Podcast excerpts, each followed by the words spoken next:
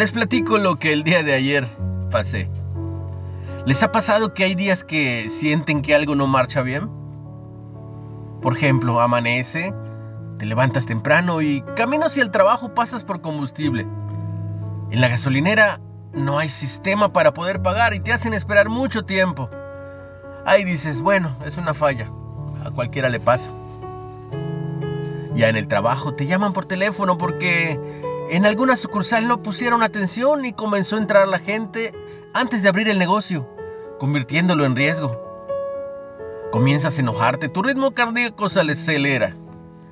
Te avisan que uno de tus mejores integrantes del equipo, por causas ajenas, pronto renunciará. Ahora te enojas más por el cambio de planes repentino. Además, en ese momento un proveedor te llama para reportar que no le quieren pagar, pero al averiguar descubres que es porque no ha realizado el trabajo. Al revisar los correos ves que algunas cuentas por error no andan bien. Llamas para aclararlo y te dicen que no pueden hacer nada a menos que tengas todos los comprobantes. Cosa que no era posible. En Efesios 4:26 en la Biblia dice, Airaos, pero no pequéis. No se ponga el sol sobre vuestro enojo ni deis lugar al diablo. Airao significa enojarse. Y puede parecer una contradicción, enojarse sin pecar, pero la ira, la ira puede surgir en todos los ámbitos de la vida. Puede ser un enfado apasionado que provoque un cambio a mejorar.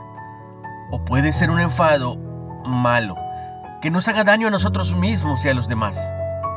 También dice, no dejes que el sol se ponga sobre tu enojo, exhortándote a resolver conscientemente lo que está causando ese enojo, ese día, sin dejar que crezca.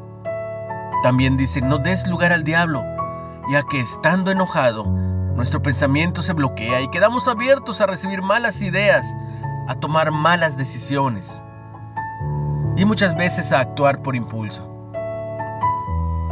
ya muy enojado y hasta con la piel roja y caliente, tal vez a punto de tener un problema cardíaco, o de obrar o de hablar indebidamente. Me tropiezo, caigo de costado, el cuello se estira y hasta cruje. Esperé unos segundos, como si estuviera reiniciando mi sistema.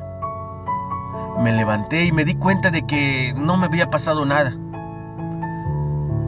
Lo que se me di cuenta que hasta el momento de estar a punto de explotar, se calmó.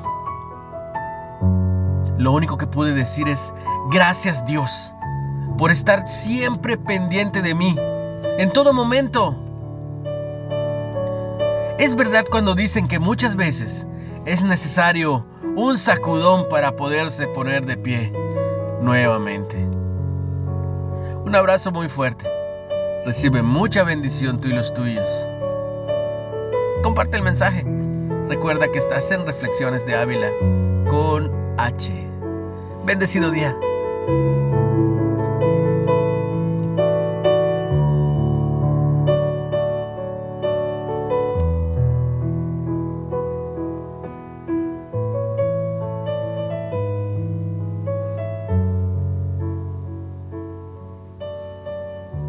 Platica con Jesús.